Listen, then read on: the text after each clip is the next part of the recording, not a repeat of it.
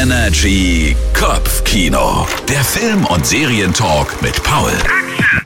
Hello zusammen. Ja, stellt euch mal vor, ihr seid ein richtig großes Filmstudio, zahlt 120 Millionen Dollar für eine Produktion, habt einen fetten Hauptdarsteller im Boot und dann passiert das. Keep my wife's name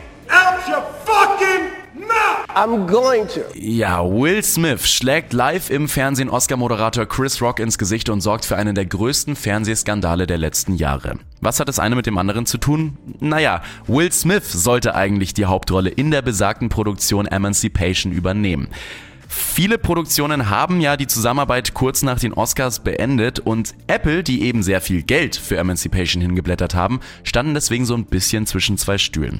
Jetzt ist aber der erste Teaser-Trailer von Emancipation raus und der zeigt, ja, es wird den Film mit Will Smith geben und der wird am 2. Dezember in ausgewählten Kinos erscheinen.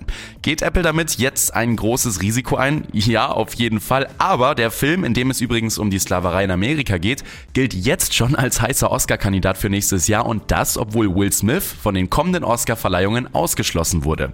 Eigentlich schon wieder das nächste Konfliktpotenzial, aber ehrlich gesagt freue ich mich, dass Will Smith in Emancipation endlich wieder auf der Leinwand zu sehen ist. Immer wissen, was läuft. Energy Kopfkino. Der Film- und Serientalk mit Paul.